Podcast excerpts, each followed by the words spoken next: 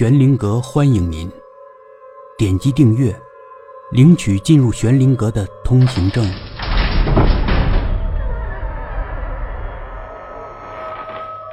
我是小偷夏。作为刘小芒的同事兼好友，李青和张昭去了殡仪馆送别，在那里，他见到了刘小芒的妻子。这个打扮的妖艳的女子哭哭啼啼的，嘴里嘟囔着重复一句话：“好惨呐，好惨呐。”等到化妆师将刘小芒的尸体运出来，李青和张昭才知道什么叫好惨。刘小芒的下半身不见了，好端端的人只剩下了一半，不知道的人还以为死掉的是个侏儒。李青问道。他下面的身体呢？化妆师道：“都稀巴烂了，从来没见过这样的。”张昭更是看都不敢看。怎么会这样呢？经不住李青的再三询问，刘小芒的妻子把他俩拉到角落，一把鼻涕一把泪的说：“本来他和刘小芒要在床上玩点刺激的，两个人开了音乐，关了灯，脱了衣服，抹了油。”等到刘小芒穿好情趣衣裤，突然大叫一声，就死了。他真是好惨呐！他刚穿上那条钉子裤，网格衣还没套，就这么死了。妻子痛哭道：“那个东西都断了。”张昭听了，差点扑哧一声笑出来。李青白了他一眼。不会吧，有这么离谱？老刘的身体一向挺好的呀。张昭赶紧补救。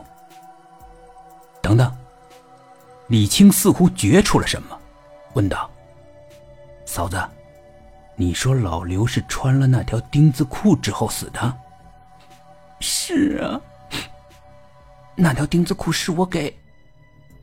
张昭话到嘴边又咽了回去。李青的脸色变得凝重，他拉着张昭的手，说道：“跟我来。”两个人又重新来到刘小芒的尸体前。不会吧你？张昭吓得脸色煞白。你要验尸？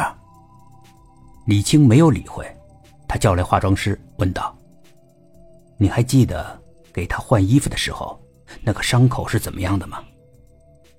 化妆师五官都聚拢了起来，低声说道：“都是勒痕呢。”送走了刘小芒，李青和张昭离开了殡仪馆。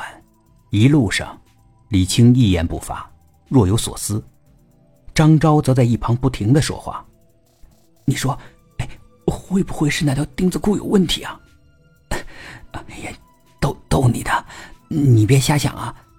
真以为……”是恐怖故事呢。张昭见李青不搭理他，就用肘子顶了他一下，说道：“嗨，想什么呢？中邪了。”李青抬起头，盯着张昭看了一会儿，把张昭看的都有点莫名其妙。“你什么时候把帽子戴头上了？”李青突然蹦出这么一句话。“刚戴没多久啊，怎么了？”张昭不解。快拿下来！李青忽然大喊，整车的人目光都聚集到了这里。看什么看？李青大骂：“发什么神经啊你？是不是被老刘吓着了？”张昭说道。只见李青瞪着眼，脸颊通红，似乎将要发生什么可怕的事情。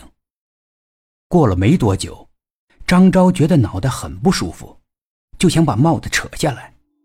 只是无论他多么用力撕扯，帽子似乎与头皮紧紧地粘在了一起。张昭想张嘴说：“李青，救救我！”却再也说不出话了。渐渐的，张昭的双手失去了挣扎的力量。那顶绒线帽子将张昭的半个脑袋吞噬了。帽子四周的小孔里流出红黄夹杂的液体。等李青转过头看到这些的时候，他竟然无法做出惊恐的表情了，只有一顶被血染红的帽子搭在张昭的脖子上。回到房间，李青翻出张昭送给他的 iPhone，毫不犹豫地抛向了空中。这时候，李青的电话响了，是公司的电话。喂。电话中传来一阵阵风的呼啸。本集故事播讲完毕，点击上方的订阅，订阅不迷路。